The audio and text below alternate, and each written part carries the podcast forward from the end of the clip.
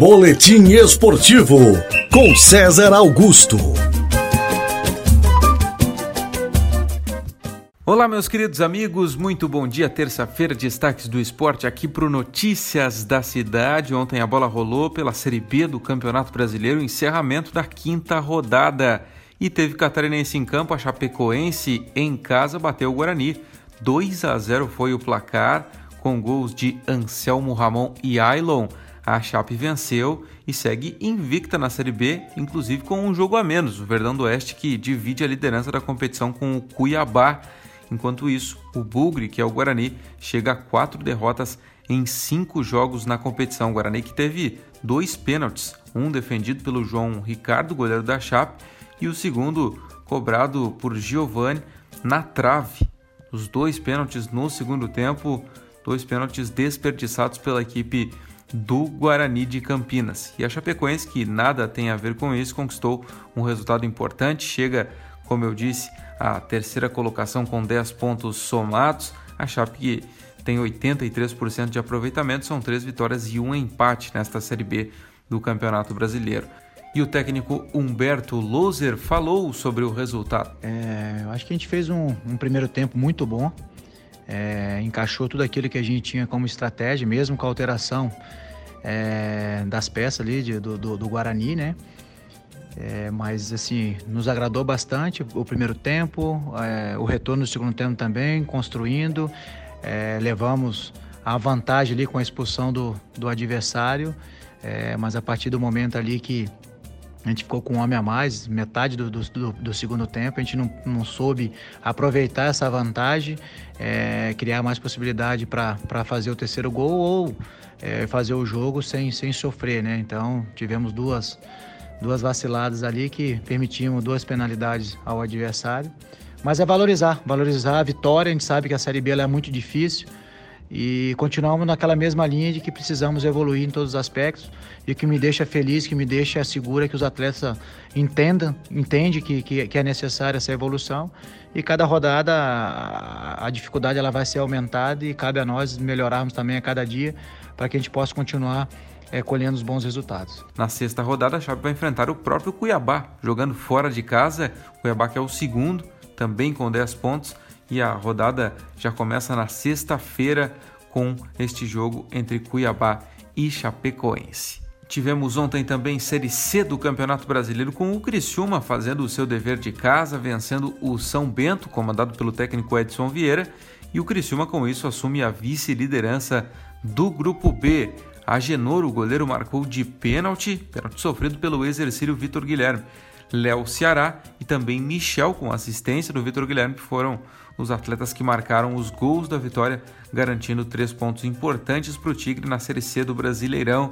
Já o, o São Bento, do técnico Edson Vieira, amarga a terceira derrota consecutiva e continua na lanterna da Série B do Campeonato Brasileiro, pelo menos no Grupo B. E o técnico Roberto Cavalo, do Criciúma, fala sobre o resultado.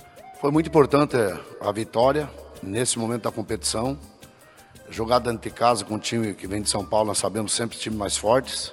Tivemos um, uma certa dificuldade, mas eu tenho que parabenizar de novo o nosso grupo. Jogou bem, teve uma posse de bola objetiva. Hoje não é fácil fazer três gols em qualquer time, você sabe disso. E começamos bem o jogo, eh, nos dava uma segurança melhor. No 1 a 1 no intervalo do jogo, corrigimos alguns erros e conseguimos fazer 3 a 1 Então, parabenizei já o grupo. Eu acho que a vitória foi muito importante nesse momento da competição. Conversei bastante com o Wilson, nós nos conversamos no intervalo do jogo a respeito de dois meia ou abrir dois atacantes de velocidade. É, deixamos mais um pouco no intervalo para ver se o São Bento ia mexer, e mexeu.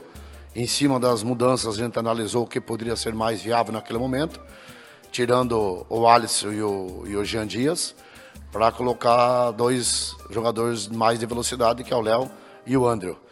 E o Andrew, quando tinha entrado já no jogo contra o Boa, entrou e já fez o gol. Hoje ajudou bastante de novo na, na criação, na jogada do. Inclusive no gol do Léo, que foi lá do outro lado, da mesma forma, a bola cruzada embaixo, fizemos o gol. Então achei que as mudanças que eu e o Wilson conversamos na hora foram decisiva para aquele momento do jogo.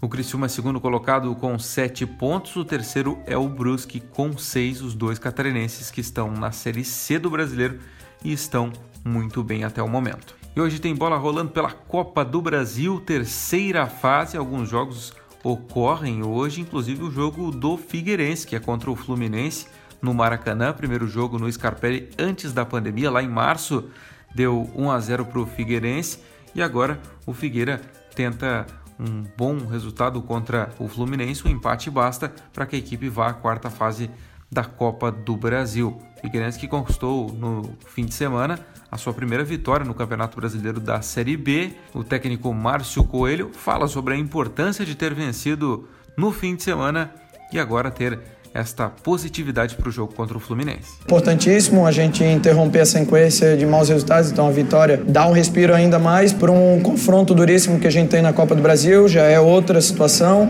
né? mas a gente sabe é, que a confiança ela já é retomada, então muito bom a gente ir para esse jogo com, com uma vitória.